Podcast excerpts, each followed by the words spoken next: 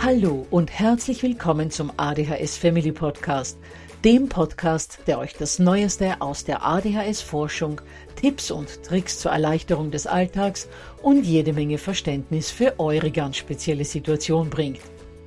Ich bin im Übrigen Anna und war auch einmal eine verzweifelte Mama von einem betroffenen Kind.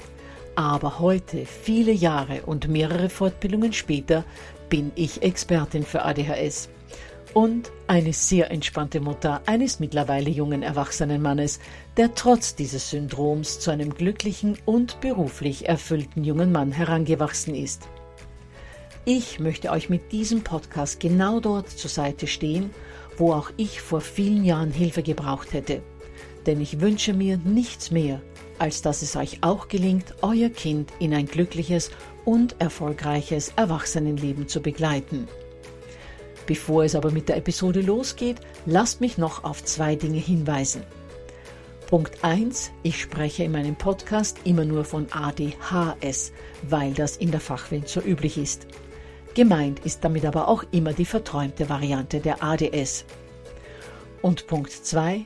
Die Werbungen, die im ADHS Family Podcast geschaltet werden, dienen der Finanzierung von Projekten, die der gesamten ADHS Community zugutekommen – denn sie werden für die Produktion von Erklärvideos für Kinder oder für das familiäre Umfeld, für die Informationsweitergabe an Pädagogen, Diagnostiker und Ärzte sowie für spezielle ADHS-Projekte herangezogen. Mehr Informationen dazu findet ihr am Beginn von Podcast 128 bzw. in dem YouTube-Video, zu dem ich in den Shownotes verlinke. Ja, ihr Lieben, heute geht es um ein besonders spannendes Thema, das in der Erziehung von Kindern und vor allem von Kindern mit ADHS und ADS unglaublich hilfreich sein kann. Und das ist die Methode der gewaltfreien Kommunikation nach Marshall B. Rosenberg. Dafür habe ich Imke Schlecking, eine betroffene Mutter, zum Interview gebeten, die sich seit einigen Jahren damit beschäftigt. Und sie wird uns erzählen, was es mit dieser Art der Kommunikation auf sich hat und wie grundlegend sich ihre Beziehung zu ihrem von ADHS betroffenen Kind geändert hat, als sie diese Form der wertschätzenden Kommunikation zu praktizieren begonnen hat. Imke ist aber nicht nur betroffene Mutter, sondern sie hat 2016 auch eine Selbsthilfegruppe für Eltern von Kindern mit ADHS gegründet und hat einen kostenlosen Eltern-Online-Ratgeber erstellt. Näheres dazu wird euch Imke im nachfolgenden Interview erzählen, beziehungsweise stelle ich euch den Link zu Imkes Seite auch in die Shownotes. Auf Imkes Seite findet ihr zum Beispiel einen Notfallsplan für Wutsituationen, ganz wertvoll, eine Übersicht zur wertschätzenden Kommunikation, wie Imke die gewaltfreie Kommunikation auch nennt, und auch ADHS-bezogene Anwendungsbeispiele. Bevor wir aber mit dem Interview starten, noch zwei wichtige Dinge. Erstens möchte ich auf das begleitende PDF zu dieser Folge unter www.adhshilfe.net slash gewaltfreie Kommunikation hinweisen, das ihr euch sehr gerne runterladen könnt und zu dem ich euch auch in den Shownotes verlinke. In diesem PDF findet ihr dann auch nochmal die Links zur Imker-Seite, also den Link zur Hauptseite sowie zum Beispiel den Link zum Wutnotfallsplan und auch zur Übersicht zur wertschätzenden bzw. gewaltfreien Kommunikation. Und zweitens ist Folgendes ganz wichtig. Die gewaltfreie Kommunikation nach Rosenberg stellt keine Form der antiautoritären Erziehung dar. Auch in der gewaltfreien Kommunikation gibt es Regeln und Grenzen und Konsequenzen. Aber es gibt massive Unterschiede zu der Art und Weise, wie wir üblicherweise mit unseren Kindern kommunizieren. Wo diese Unterschiede liegen, wird uns nun Imke im nachfolgenden Interview erklären, beziehungsweise werde ich die wichtigsten Punkte dazu nach dem Interview auch nochmal für euch zusammenfassen. Gut, dann lasse ich euch nicht länger warten, starten wir mit dem Interview. Gut, liebe Imke, dann herzlich willkommen zum heutigen Podcast. Ich freue mich total, dass du dich für dieses Interview zur Verfügung gestellt hast. Ich habe dich ja schon in der Anmoderation ein wenig vorgestellt aber vielleicht möchtest du noch ein bisschen zu deiner Person etwas erzählen. Ja, schön, dass ich hier sein darf. Ähm, ich bin die Imke. Ich bin Mutter von zwei sehr wahrnehmungs- und charakterstarken Jungs. Der Jüngste hat auf jeden Fall die Verhaltensbesonderheit von ADHS. Ja, ich begleite seit 2016 zusammen mit Roswitha Pinner eine Selbsthilfegruppe für Eltern in Hennef an der Sieg. Und ähm, in dem Zusammenhang habe ich auch einen Elternratgeber, Online-Elternratgeber entwickelt, der die Selbsthilfearbeit sozusagen unterstützt. Darf ich da kurz mal reingrätschen? Deine Jungs sind wie alt? 14 und 17. 14 und 17. Und der Jüngere, der 14-Jährige, ähm, hat ADHS. Genau. Gut, liebe Imke, wir beide wollen uns ja heute über die gewaltfreie Kommunikation unterhalten.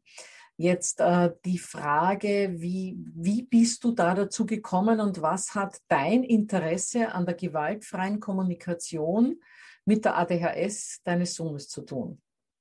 Ja, ja, ist eine super Frage, weil tatsächlich war ich irgendwann an einem Punkt, ähm, wo viel doch um Vorwürfe, Druck und Streit ging. Also wir waren echt in so einem Teufelskreis aus Unruhe und Stress und irgendwie kam, kam ich nicht weiter, trotz aller Liebe, trotz aller tollen Methoden und Regeln und Strukturen. Irgendwie sind wir immer wieder in Wut- und Streitsituationen geraten und ich wollte das nicht mehr. Und dann bin ich tatsächlich ähm, an eine Coaching geraten zur ähm, GFK, also das ist die gewaltfreie Kommunikation nach Marshall Rosenberg.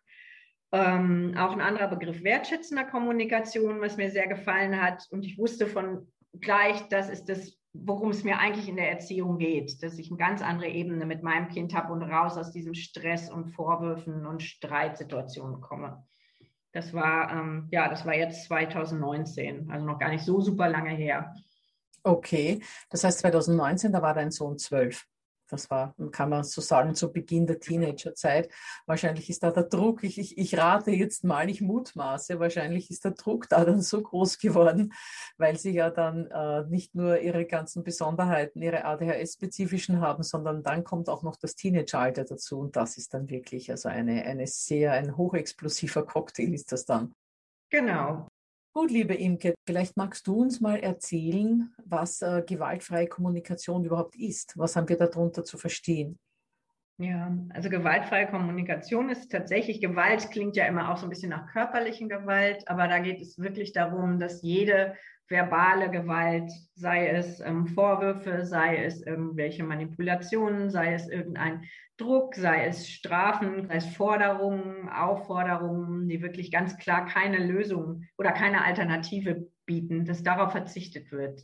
Eigentlich die Kommunikation wird nur durch Wertschätzung und Liebe getragen, durch sehr achtsames Miteinander umgehen mit dem Ziel, wir wollen einfach friedlich und wertschätzend unseren Alltag miteinander gestalten, ohne ständig in Streit oder Wutsituationen zu geraten, wo sich einer unter Druck gesetzt fühlt oder einer unterdrückt wird oder irgendjemand traurig ist, ne, auch die Mama, die traurig ist, weil sie dann irgendwie wieder doch angefangen hat zu schimpfen, dass das durchbrochen wird. Das ist die Methode der wertschätzenden Kommunikation. Hättest du da irgendein Beispiel für uns, Imke? Zum Beispiel, ähm, klassisches Beispiel ist halt eben für mich, wenn ich ähm, Essen gekocht habe und das Essen steht auf dem Tisch, der sitzt an der Playstation und spielt und ich möchte gerne, dass pünktlich gegessen wird. Und dann ähm, sage ich natürlich rechtzeitig Bescheid, so das Essen wird jetzt auf den Tisch gestellt, stell bitte aus, wir möchten jetzt zusammen an den Tisch gehen. Und was macht das Kind? Das Kind macht nichts und spielt halt weiter. Und dann passiert natürlich dass man sich als Mutter unfassbar ärgert und dann kommen so die ersten Gefühle, die auftauchen. Und normalerweise ähm, hätte ich da doch eher auch mit, mit Konsequenzen gedroht und hätte äh, mich geärgert und wäre auch vielleicht laut geworden. In der gewaltfreien Kommunikation geht man aber einen anderen Weg. Okay, Imke, vielleicht magst du uns mal erklären, äh, wie dieser Weg dann ausschauen würde. Genau, dieser Weg besteht aus vier konkreten einzelnen Schritten die sehr viel mit ähm, Achtsamkeit und guter Beobachtung und Wahrnehmung der Situation, aber auch eben einer ganz neuen Formulierungstechnik ähm, der, der Wünsche, die ich an mein Kind habe, ähm, zusammenhängen. Aufgebaut ist die Methode in vier Schritten. Der allererste Schritt ist einfach, wenn ich in eine Situation komme, wo ich gerade mit einem ADHS-Kind eigentlich in Stress gerate, bevor ich spreche, bevor ich handle, erstmal in der Ruhe bleiben, die Situation beobachten, wirklich genau gucken, was passiert hier überhaupt, auch ohne Bewertung und ohne Urteile. Das ist halt das Wichtige. Also Schritt eins, es passiert etwas, ich möchte reagieren, aber ich bleibe erstmal in der Ruhe, beobachte ohne Urteile und ohne Bewertungen. Und das ist einfach nicht einfach. Das muss man üben.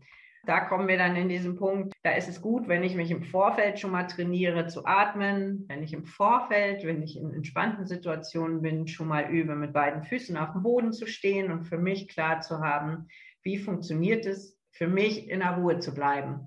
Das kann man nicht üben, wenn man in der Stresssituation ist. Das sollte man vorher schon üben. Der ähm, zweite Schritt wäre dann halt, was wird beobachtet? Ne? Also welchen Auslöser gibt es vielleicht? Okay, mein Kind ist unruhig, mein Kind hat gerade keinen Bock auf Hausaufgaben, es hat Hunger, es ist müde. Oder bei mir selber, wichtig ist auch, dass ich bei mir gucke, oh, ich habe Zeitdruck, Mensch, das Essen steht auf dem Tisch. Ne, ich habe gerade eine negative Rückmeldung von der Schule bekommen. Was ist gerade los? Warum wird gerade eine Kommunikation benötigt? Und warum könnte die jetzt zu Stress führen? Der nächste Schritt ist dann einfach für sich die Gefühle zu erkennen und zu benennen. So, ich sehe, okay, das Kind ist total genervt, weil es ähm, keinen Bock auf Hausaufgaben hat. Oder ich fühle mich total gestresst, weil das Essen ist warm auf dem Tisch und ich möchte auch, dass mein Kind, was eh schon zu wenig isst, endlich was zu essen bekommt. Dass ich wirklich gucke, was sind da für Gefühle oder ist zum einen ist da irgendwie Wut wegen den Hausaufgaben, zum anderen ist da Fürsorge um mein Kind, dass ich das für mich sehe und welche Bedürfnisse stecken eben hinter diesen Gefühlen, die auftauchen. Das klingt jetzt super viel und lang, ne, das würde ich auch sagen, dass es erstmal in der Theorie total lang ist, aber wenn ich in der Situation und ein bisschen, mit ein bisschen Training passiert das ja ganz schnell. Das heißt, da läuft dann innerlich ein Programm ab, das bei weitem nicht so viel Zeit beansprucht, wie das jetzt klingen mag, sondern genau. das geht dann ganz schnell. Genau, genau, das ist gut formuliert. So, und dann ein ganz wichtiger, sensibler Schritt ist eben, ähm, wenn ich das jetzt alles für mich kurz analysiert habe und ich dann in die Reaktion gehen möchte, ich möchte etwas sagen, zum Beispiel, das Essen steht jetzt eben auf dem Tisch und ich möchte, dass mein Kind, das gerade noch an der Playstation sitzt, zum Essen kommt. Das Essen steht auf dem Tisch und er fängt an mit der nächsten Runde oder hat gerade angefangen mit der nächsten Runde Playstation und will natürlich nicht kommen. So, was passiert bei mir? Ich werde ja eigentlich wütend in dem Moment ne, und merke, dass es mich ärgert. Und was passiert beim Kind? Nix. Das Kind spielt halt weiter. Ne? Das heißt, ich bin dann schon in so einem Level von Wut und das Kind ist ja irgendwie noch voll happy am Spielen. Und das ist dann eben der Punkt, was mache ich? Dann, ähm, dass ich dann halt eben, nachdem ich beobachtet habe, was passiert hier gerade mit mir, nicht in Forderungen und Drohungen und negativen Konsequenzen einsteige, sondern dass ich dann zum Beispiel sage, ich sehe, dass du noch lieber Playstation spielen möchtest, aber mir ist es wichtig, dass wir jetzt zusammen Mittag essen. Ich möchte nicht, dass das Essen kalt wird. Bitte mach jetzt eine Pause und komm bitte direkt zu Tisch. Danach kannst du gerne noch eine halbe Stunde weiterspielen. Also in eine Bitte gehen, nicht in eine Forderung, nicht direkt mit Strafen kommen, sondern erstmal sagen, ich habe hier ein Bedürfnis, ich sehe dein Bedürfnis, bitte komm jetzt, damit wir beide unser Bedürfnis erfüllt bekommen. Du darfst nachher noch weiterspielen. So, das ist die Idee davon. So, Reaktion kann sein, ja sicher, Mami, ich komme, macht aus, kommt. Wäre optimal. Realistisch ist es, das Kind reagiert gar nicht und spielt weiter und sagt vielleicht, ja, ja, ja, ich komme gleich. Oder es passiert gar nichts, es spielt weiter und reagiert gar nicht. Auch eine Option. Dann ist es natürlich fortgeschritten. Wie bleibe ich jetzt ruhig? Spätestens jetzt platzt mir ja eigentlich der Kragen und ich sage, ey, ich bin hier ja aber die Mama und genau. ich möchte jetzt, dass du kommst. Ich mache dir jetzt das Ding aus. Für heute gibt es kein Playstation mehr. Wäre die klassische Reaktion, die ich vorher auch immer hatte, weil ich es nicht anders wusste. Und jetzt geht es eben weiter, dass wenn keine Reaktion oder eine, eine, erwünschte Reaktion erfolgt, dass ich dann halt, was wäre dann denkbar, dass ich nochmal hingehe und sage, okay, mir ist es wirklich wichtig, dass wir jetzt zusammen essen. Ich mag es, wenn das Essen noch warm ist und lecker für uns alle. Bitte, du hast die Entscheidung, dass wir jetzt gut zusammen essen. Bitte komm jetzt, mir ist es wichtig. Und dann geht man. Oder man reagiert gleich so, je nachdem, ich sehe, dass du immer noch spielen möchtest. Das finde ich schade aber ähm, du entscheidest das für dich alleine, dass du nachher alleine kaltes Essen essen musst. Ich gehe jetzt essen. Damit lässt man die Konsequenz beim Kind und auch die Entscheidungsvollmacht. Und dann kommt der Punkt, dass Kinder mit ADHS sich halt total ungern unter Druck setzen lassen, weil die für sich ja auch super autark und super klar sind. Also sie sind ja immer für sich völlig klar mit ihrer Wahrnehmung. Und die haben auch klare Vorstellungen und Bedürfnisse. Und sie können aber auch meiner Erfahrung nach sehr gut aus eigener Kraft ihr Verhalten anpacken. Aber sie brauchen oft viel mehr Zeit, bis Anforderungen oder Wünsche in ihrem Gehirn platziert sind. Also ein normaler Mensch braucht sieben Sekunden und eine Aufforderung oder eine Aussage. Und so ein ADHS-Kind braucht das ja oft wiederholt und braucht einen viel längeren Zeitraum, bis sich das im Gehirn wirklich gesetzt hat. Das heißt, einer der Vorteile dieser gewaltfreien Kommunikation wäre dann eigentlich, dass das Kind Zeit hat, dem Wunsch nachzukommen, und zwar die Zeit, die es braucht, weil wir noch nicht unsere Forderungen oder einfach gar nicht unsere Forderungen stellen, die wir ja im Normalfall stellen würden. Das heißt, äh, bei der gewaltfreien Kommunikation hat das Kind dann einfach auch mehr Zeit, dieser unangenehmen Aufforderung nachzukommen. Das heißt, man baut auch so ein wenig drauf, dass das Kind das ja wohl tut, dass es aber einfach nur etwas länger dauert. Genau, man baut dem Kind eigentlich eine Brücke. Meine Erfahrung ist tatsächlich mit meinem Sohn, auch wenn es man echt langen Atem manchmal braucht mhm. und es auch nervig ist, wenn er zum x-ten Mal dann aufsteht und hin und her. Aber je mehr man da Druck macht, umso weniger schafft er es dabei zu bleiben. Je mehr man irgendwie wirklich diese Schiene einhält, umso mehr schafft er es auch in Ruhe dazuzukommen, die Sachen auszumachen. Aber man muss ihm diesen eigenen Raum geben, selber entscheiden zu dürfen und zu können und das alles für sich geregelt zu kriegen. Aber wie würde man jetzt reagieren, wenn sich ein Kind bei einer Sache, die tatsächlich auch für sein Wohlergehen wichtig ist, für etwas entscheidet, das eben dem Wohlergehen nicht dienlich ist. Also ich habe jetzt zum Beispiel eine, ich sage jetzt mal achtjährige, die neue Sommersandalen bekommen hat und äh, im Abverkauf, die sind so wunderschön. Es ist aber schon September, ein sehr kalter Septembertag und sie will die Schuhe anziehen. Was tue ich dann in der gewaltfreien Kommunikation? Bestehe ich dann doch darauf, weil ich ihr sage, das ist mir für dein leibliches Wohl wichtig oder riskiere ich eine Blasenentzündung oder eine Grippe? In der gewaltfreien Kommunikation ist es tatsächlich so, dass du sagen würdest, okay, es ist draußen, es regnet, es ist so und so viel Grad, du wirst, ich bin mir sicher, dass du frieren wirst.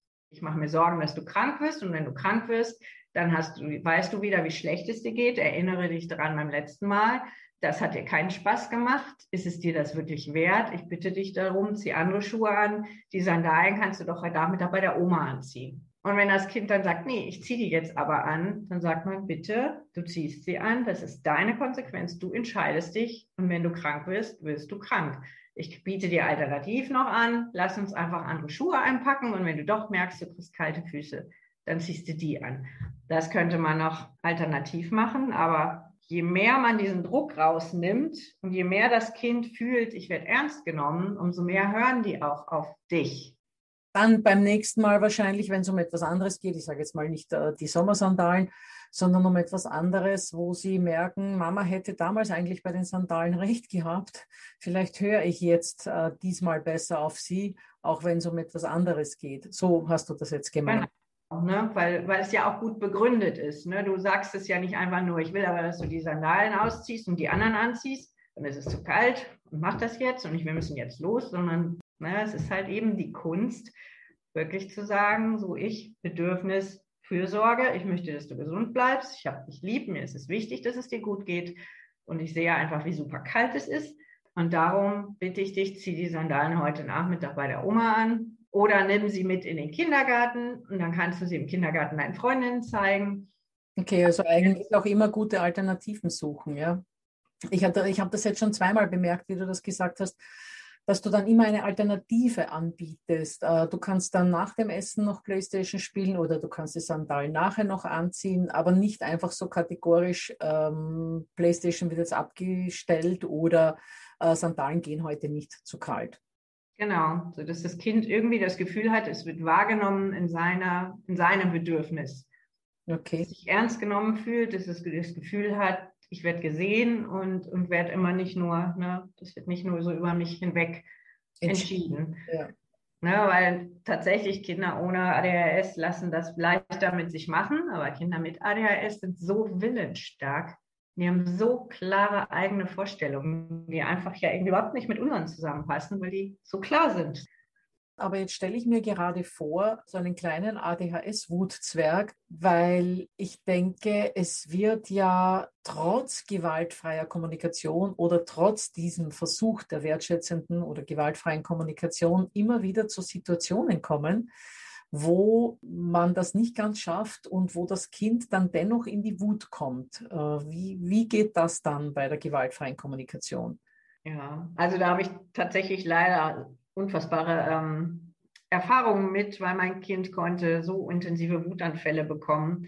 Verbal und körperlich ist er völlig außer Kontrolle geraten. Und das hat mit mir immer ganz viel gemacht. Also im Grunde, die Wut triggert einen ja selber so sehr und man, man bekommt ja als Mutter selber totale Angst und Wut, wenn das Kind so entgleist. Doch die äh, Methode der GfK, da habe ich wirklich, wirklich gelernt, damit umzugehen. Am Anfang bin ich erstmal stehen geblieben und habe mir klar gemacht, dieses Kind hat eine Wut, weil er ein Bedürfnis hat von, ich möchte von Mama gesehen werden, ich möchte gerne jetzt das Eis. Ich, er hat immer einen Grund gehabt für diese Wut. Und am Anfang habe ich tatsächlich, als ich gelernt habe, das GFK anzuwenden, ich, ich bin stehen geblieben, ich habe geatmet und ich habe diese Wut ausgehalten. Das war schlimm die ersten Male und ja, und ich musste mich echt disziplinieren, es nicht persönlich zu nehmen, komplett in Liebe zu bleiben und komplett achtsam es auszuhalten, dass mein Kind gerade völlig austickt. Und am Anfang ist er immer mehr ausgetickt, weil er ja so eine Angst bekam, dass ich plötzlich nicht mehr gegenreagierte. So ja, und dann ähm, ist es aber so geblieben, dass ich dann danach, nach dem Wutanfall, formulieren konnte, okay, ich sehe, ne, du bist ganz wütend geworden und ich denke, dass du ähm, dir Sorgen gemacht hast, dass ich dir jetzt nicht zuhöre oder ne, ich verstehe deine Wut und es ist auch gut, dass du das so ausdrücken konntest. Also dann gehe ich halt hin und signalisiere erstmal, ich bestrafe ihn nicht wie sonst für, ah, jetzt warst du schon wieder wütend und äh, äh, äh, äh sondern wirklich zu sagen, okay, deine Wut ist in Ordnung und deine Wut ist nicht schlimm und ich habe dich lieb. So, und es hat einen Grund, warum du diese Wut hattest und die verstehe ich. Das war dann so der Folgeschritt, wenn die Wut abgeflacht war. Und irgendwann habe ich dann angefangen, wenn so wutauslöhnende Situationen waren, was weiß ich, ich habe nicht sofort reagiert, weil ich abgewaschen habe und das Kind wollte was von mir. Das war so Killefit, wo der wütend geworden ist. Dann habe ich einfach gesagt, okay, ich nehme wahr, du möchtest jetzt gerade, dass ich komme und dir ähm, deine Zeichnung angucke. Ich nehme das wahr und ich höre dich. Und du möchtest, dass ich jetzt sofort unterbreche. Also wenn er da nicht will, aber dass du jetzt kommst und dass du sofort kommst und dann konnte er sich da massiv reinsteigern, dann bin ich halt wirklich in diesem okay, ich sehe, du möchtest, dass ich sofort meine Arbeit unterbreche, du willst, dass ich jetzt sofort komme und habe das im Grunde genommen ihm gespiegelt, was er gerade von mir will, um dann zu sagen, so ich möchte jetzt aber erst abwaschen und wenn ich fertig mit dem Abwasch bin, dann komme ich direkt zu dir und gucke mir dein Bild an. Ist das okay? Und dann hat sich dadurch, hat der sich gesehen gefühlt, er hat gemerkt, ach guck mal, Mama kommt, die ganze, dieser ganze Druck, dieses Machtspiel, weil ganz viel entwickelt sich in Machtspielen zwischen ADHS, Kindern und Eltern. Irgendwann ist das so eine Machtspirale. Und die ist durchbrochen dadurch, weil keiner mehr in ein Machtspiel gehen muss. Warte mal, lass mich da wieder kurz reingrätschen.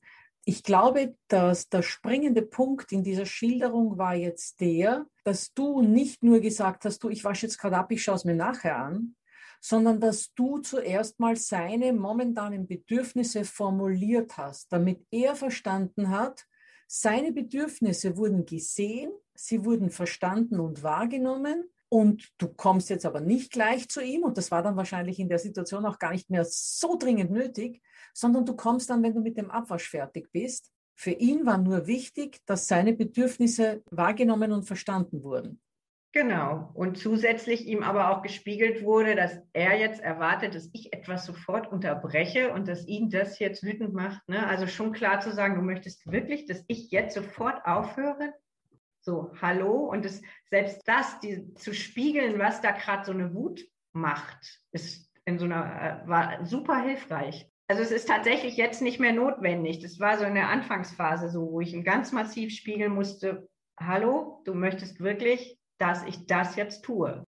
Ja, also ich denke, dass alleine die Verbalisierung dessen, was in ihnen an Wut gerade vorgeht, schon der ganzen Sache die Spitze nimmt, weil du einfach in Worten ausgedrückt hast, wie sie sich fühlen und sie dadurch es gar nicht mehr zeigen müssen und es dadurch vielleicht auch ein wenig leichter unter Verschluss, nicht unter Verschluss halten können, sondern es ist gar nicht mehr notwendig, dass sie es so rausspulen lassen. Obwohl sie, sie sind ja eh ganz knapp am Explodieren in diesen Situationen. Aber in dem Moment, wo du einfach noch rechtzeitig sagst, ich sehe, du bist gerade sehr wütend, denn du, Punkt, Punkt, Punkt, dann brauchen sie diese letzte Explosion gar nicht mehr, weil sie schon anerkannt bekommen haben, dass der andere den momentanen Gefühlszustand erkannt hat.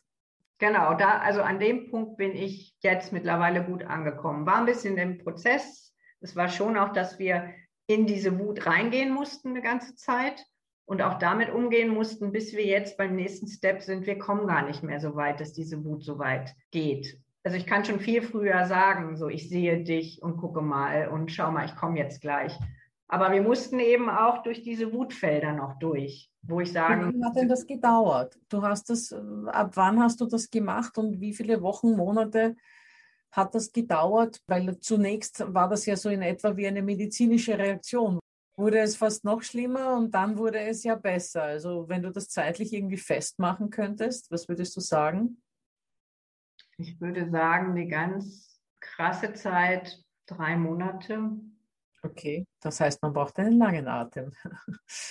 Genau, man braucht, also und selbst jetzt ist natürlich noch nicht alles tutti, weil sowohl ich immer mal wieder auch trotzdem gestresst bin, weil ich nebenbei arbeiten muss, ich Zeitdruck habe, ich genervt bin, müde bin, keine Ahnung was, meine Hormone zicken.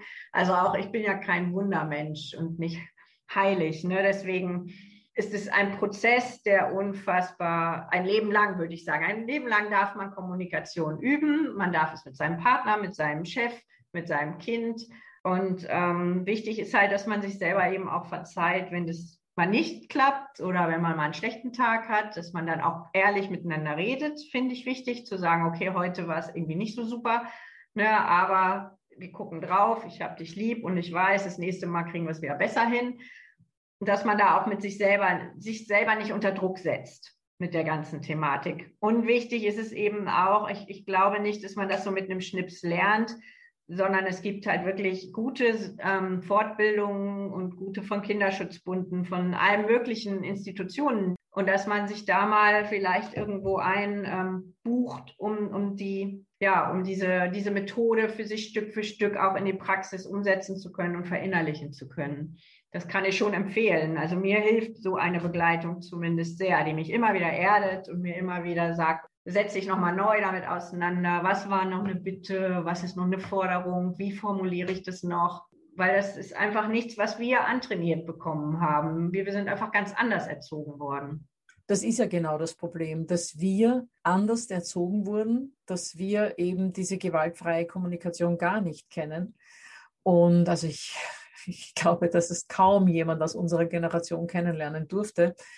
Und dass wir natürlich dadurch unsere eigenen Erziehungsmuster mitbringen und sie automatisch in großen Teilen meistens auf unsere Kinder übertragen. Auch wenn wir Fehlverhalten unserer eigenen Eltern erkennen, hat sich das irgendwie in uns eingebrannt und es ist nur ganz, ganz schwer, das alles wieder rauszukriegen.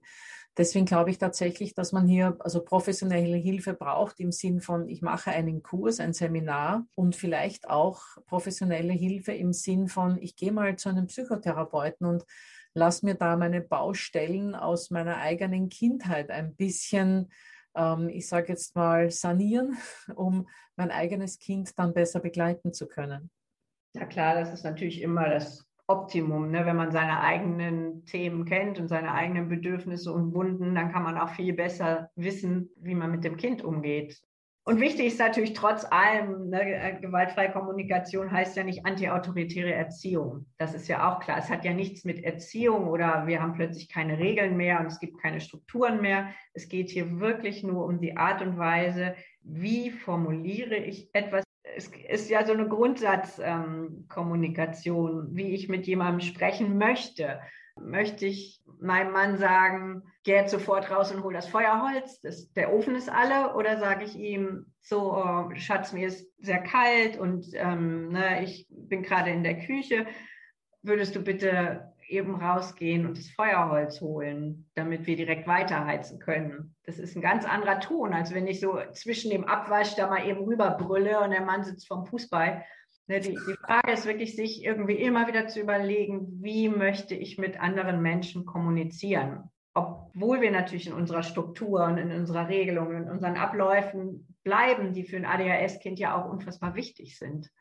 Okay, also das ist im Grunde genommen eine Art der Kommunikation, die sich also nicht nur auf den Umgang mit unseren Kindern beschränkt, sondern die wir eigentlich mit allen Menschen in unserem Umfeld pflegen sollten, mit unseren Partnern sowieso, aber auch mit unseren Vorgesetzten, mit unseren Geschwistern, mit sämtlichen Menschen, denen wir einfach tagtäglich im Leben begegnen, weil wir kennen es ja von uns selbst. Wir selbst mögen es ja auch lieber, wenn jemand respektvoll und wertschätzend uns um etwas bittet und nicht etwas in einem sehr unwirschen Ton fordert. Auch einer, einer wertschätzenden Bitte kommen ja auch wir viel lieber nach.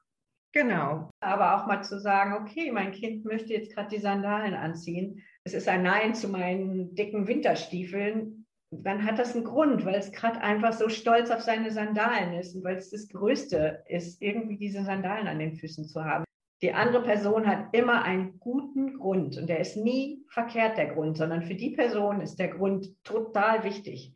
Ich denke, die Kunst äh, liegt ähm, hauptsächlich auch darin, eben diese Erziehungsmuster, von denen wir gerade gesprochen haben, zu begraben und in diese ganz andere Art der Kommunikation rüberzugehen, die ja vollkommen ohne Druck und Machtausübung auskommt. Also das ist, glaube ich, die Herausforderung und die Kunst an dieser ganzen Sache. Genau. Gut, Imke, dann danke ich dir ganz herzlich für dieses Interview, dass du dich da zur Verfügung gestellt hast und ich hoffe, dass du unseren Hörern einen ganz anderen Horizont heute eröffnet hast. Ja, sehr, sehr gerne. Vielen Dank auch für dieses Interview. Es hat mir super viel Spaß gemacht. Ja, ihr Lieben, also für mich war das ein super spannendes Interview, das uns allen wieder mal vor Augen geführt hat, wie sehr unsere Art und Weise, mit unseren Kindern zu sprechen, unsere Beziehung zu ihnen und letztendlich auch die gesamte Familiendynamik beeinflusst.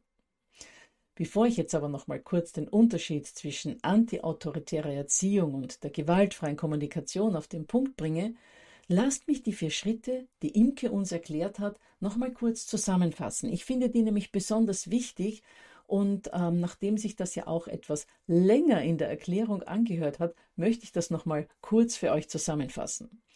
Also, Schritt Nummer eins. Ich komme in eine Situation, die eskalieren könnte. Also bewahre ich zuerst mal die Ruhe, atme tief durch und beobachte, was hier eigentlich gerade passiert. Schritt Nummer zwei. Ich schaue mal, welche Gefühle sind hier eigentlich im Spiel, sowohl beim Kind als auch bei mir als Erwachsenen. Ist jemand wütend, verzweifelt, hat mein Kind vielleicht Angst, bin ich enttäuscht, bin ich frustriert? Schritt Nummer drei. Was braucht mein Kind gerade? Braucht es vielleicht Aufmerksamkeit? Braucht es mehr Zeit für Spiel? Braucht es Bewegung? Genauso wichtig aber, was brauche ich als Mama oder Papa in diesem Moment? Brauche ich Ruhe? Brauche ich kurz mal Zeit für mich selbst oder Zeit, eine Sache zu Ende zu bringen. Und erst jetzt folgt der vierte Schritt. Erst jetzt spreche ich als Mutter oder Vater. Erst nachdem ich für einen kurzen Augenblick bewusst die Gefühle und die möglichen Bedürfnisse aller an der Situation Beteiligten betrachtet habe, formuliere ich, was ich möchte, aber wertschätzend. Ich spreche aus, wenn es nötig ist, wie sich mein Kind in meiner Wahrnehmung gerade fühlt, was es für Bedürfnisse hat. Ich sage aber auch, wie ich mich als Mama oder Papa gerade fühle und welche Bedürfnisse ich habe und formuliere nun eine Bitte. Um nochmal das Beispiel mit der Playstation und dem Abendessen aus dem Interview aufzugreifen. Da hat Imke das in etwa so formuliert. Ich sehe, dass du noch gerne weiterspielen möchtest, aber das Essen steht auf dem Tisch und ich würde mir wünschen, dass wir alle gemeinsam essen können. Prinzipiell ist wichtig, dass auf alle Formen von Vorwürfen, Bewertungen und vor allem auf Druck und Macht ausüben auf das Gegenüber verzichtet wird. Aber was auch noch wichtig ist, wenn sich das Kind dafür entscheidet, sein Bedürfnis zu befriedigen und seinem eigenen Wunsch nachzukommen und nicht dem der Eltern, so muss das von den Eltern akzeptiert werden. Dem Kind muss also die Entscheidungsfreiheit bleiben.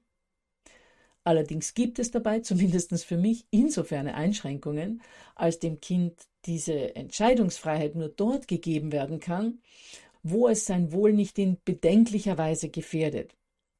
Wenn sich das Kind also bei nur 8 Grad plus Außentemperatur für die Sommersandalen entscheidet und von dieser Entscheidung nicht abzubringen ist, so werde ich es seine Erfahrungen damit machen lassen und diesem dem Kind offenbar so wichtigen Wunsch nachkommen.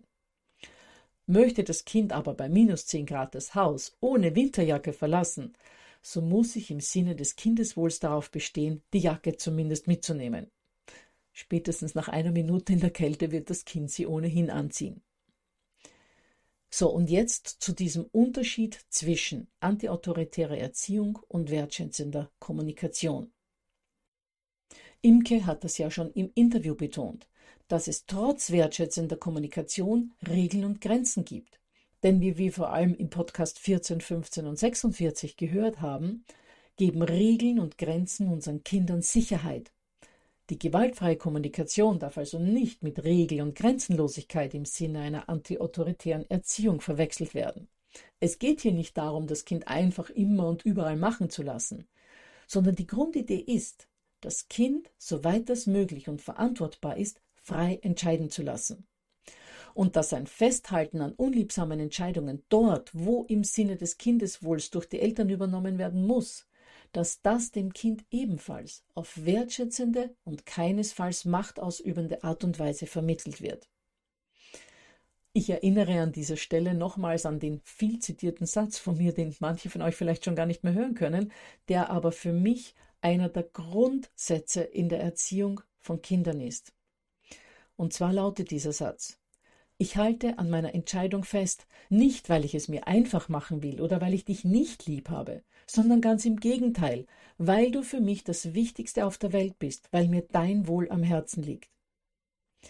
Am Ende des Tages haben Kinder bei aller Bedürfnisorientiertheit ein gutes Gespür dafür, welche Regeln und Grenzen oder Einschränkungen sie brauchen und sind dann auch bereit, diese größtenteils einzuhalten, wenn, wenn sie für das Kind verständlich und nachvollziehbar sind, wenn sie gemeinschaftlich vereinbart werden wenn wir im unausweichlichen Anlassfall wertschätzend, aber liebevoll daran festhalten und wenn es nicht allzu viele Regeln und Grenzen gibt. Das bedeutet also, dass wir wirklich nur für all jene Dinge Regeln aufstellen und Grenzen setzen sollten, die wirklich für das Kind und für das Zusammenleben als Familie wichtig und unerlässlich sind.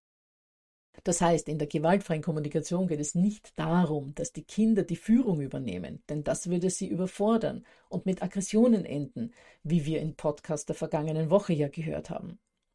Es geht vielmehr darum, die Bedürfnisse der Kinder anzuerkennen, sie in Worte zu fassen und den Kindern dort die Entscheidung zu überlassen, wo für sie kein Schaden entsteht oder zumindest der Schaden so überschaubar bleibt, dass sie daraus lernen können. Und es geht auch immer darum, dass wir wertschätzend bleiben. Egal, ob wir sie nun bitten, unserem Wunsch nachzukommen oder ob wir tatsächlich eine unliebsame Entscheidung zu ihrem Wohl durchsetzen müssen. Was wir aus dem Interview mit Imke auch noch mitnehmen können, ist, dass Kindern, wenn sie zum Aufgeben ihres eigenen Bedürfnisses bzw. ihres Wunsches bewegt werden sollen, immer eine Alternative angeboten werden sollte. In Imkes Beispiel war das der Vorschlag, nach dem Essen weiterspielen zu dürfen, beziehungsweise die schicken Sandalen dann bei der Oma anzuziehen oder im Kindergarten herzuzeigen. Etwas, das mir im Interview mit Imke auch wieder bewusst geworden ist, ist die Tatsache, dass Kinder mit ADHS deutlich länger brauchen, um ihr eigenes Bedürfnis aufzugeben und einer für sie momentan unangenehmen Bitte nachzukommen. Wir Eltern tendieren aber dazu zu erwarten, dass unsere Kinder unseren Wünschen sofort entsprechen und sich eben angepasst verhalten. Sobald wir also sagen, das Essen steht am Tisch und das Spiel soll beendet werden, erwarten wir, dass diesem Wunsch sofort nachgekommen wird. Reagiert das Kind nicht, reißt uns nach spätestens fünf bis zehn Sekunden der Geduldsfaden, Wir wiederholen die Aufforderung lauter und mit genervter Stimme und schon beginnt ein meist sehr lauter Machtkampf, der damit endet, dass das Kind dann ja, wahrscheinlich wutentbrannt bei Tisch sitzt, aber die Stimmung schlecht ist und das Kind möglicherweise das Essen verweigert. Wahrscheinlich auch deshalb, weil es dann tatsächlich gar keinen Appetit mehr hat. Oder aber das Kind läuft wutentbrannt in sein Zimmer und ist für uns gar nicht mehr wirklich zugänglich. All das kann aber vermieden werden, wenn das Kind das Gefühl hat, dass es selbst entscheiden darf, beziehungsweise wenn wir dem Kind auch die Zeit geben, diesen unangenehmen Schritt des Beenden des Spiels in seinem Tempo durchzuführen. Oder das Spiel eben erst später zu beenden und alleine kaltes Essen zu essen. Was wir aus Imkes Beschreibung auch lernen können, ist, dass die Kinder einige Zeit brauchen, um sich an diese neue Form des wertschätzenden Umgangs mit ihnen zu gewöhnen. Ein Richtungswechsel der Eltern verunsichert ja zunächst. Die Kinder können gar nicht glauben, dass die Eltern gar keine Macht und keinen Druck mehr ausüben.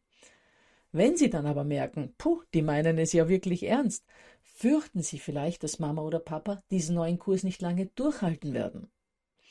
Sobald sie dann aber mal gesehen haben, dass das tatsächlich der neue Umgangston in der Familie ist, entspannen sie sich, sind viel eher zur Kooperation bereit und kommen dann tatsächlich Wünschen und Bitten der Eltern viel eher nach, als wenn gedroht und gefordert wird.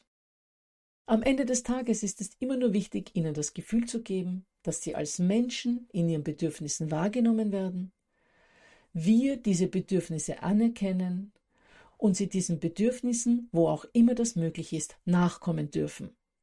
Denn das ist der Nährboden, auf dem gute Kooperation gelingen kann und ein entspanntes Miteinander in der Familie möglich ist. Gut, ihr Lieben, dann verabschiede ich mich für heute, erinnere nochmal an das PDF zur Folge unter www.adhshilfe.net slash gewaltfreie Kommunikation und freue mich auf nächste Woche, wo ich mal von jemandem interviewt werde und zwar von Jasmin Eckert, die mich für ihren Online-Kongress für Frauen und Mütter zum Gespräch gebeten hat. Und natürlich wird auch hier das Thema wieder die Begleitung von Kindern mit ADHS sein. Bis nächste Woche also dann.